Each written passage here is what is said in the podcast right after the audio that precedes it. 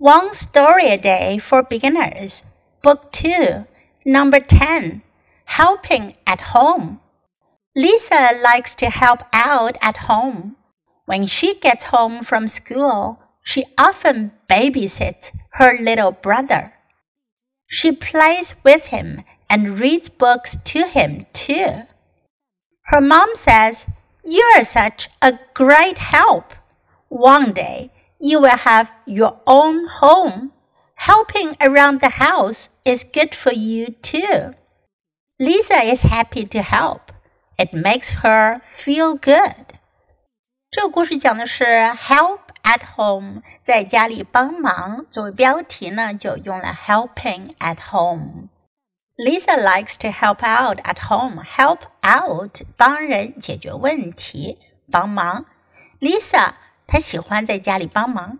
When she gets home from school, she often babysits her little brother. Babysit 临时照看小孩叫 babysit。当她从学校回家，她经常照看她的 little brother 弟弟。She plays with him and reads books to him too. 她跟他玩，给他读书。Her mom says, "You're such a great help." 妈妈说：“你真是能帮大忙。” One day you will have your own home. Own 是指自己的，有一天你会有自己的家。Helping around the house is good for you too. 在家里呢，能帮忙干活呢，对你来讲是有好处的。Lisa is happy to help. 丽莎很喜欢能帮忙。It makes her feel good. 这让他感觉很好，feel good，感觉良好。如果你觉得感觉不错，你可以说 I feel good.